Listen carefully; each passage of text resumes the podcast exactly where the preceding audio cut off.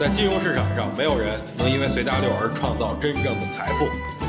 在交易上，必须要有独特的见解，才能在投资市场里叱咤风云。大家好，我是王彪，我为自己代言。我觉得呀，最近给大家推荐的书籍已经够大家看上一段时间的，主要就是因为都是成套的推荐。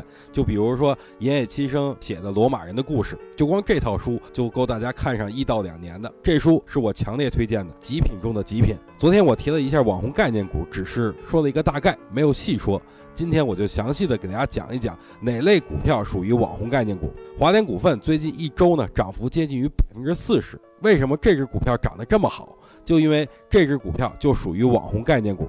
华联股份公告拟一点六亿参与设立上海新盘，主要的产品就是唱吧。这个唱吧是什么呢？其实就是一个手机 APP 啊。今天我还特意下载了一个，这个 APP 被称为手机中的 KTV。在里面你可以唱歌啊，你觉得自己唱的好的还可以开直播吸引粉丝。所以说，只要是上市企业投资或者收购类似直播平台的，都被纳入到网红概念股里。顺着我说的这个思路呢，大家可以深度的挖掘此类的机会。想听更多彪哥的语音，可以添加彪哥微信公众账号王彪 HT，或在新浪微博上搜索王彪 HT 来跟彪哥进行互动哦。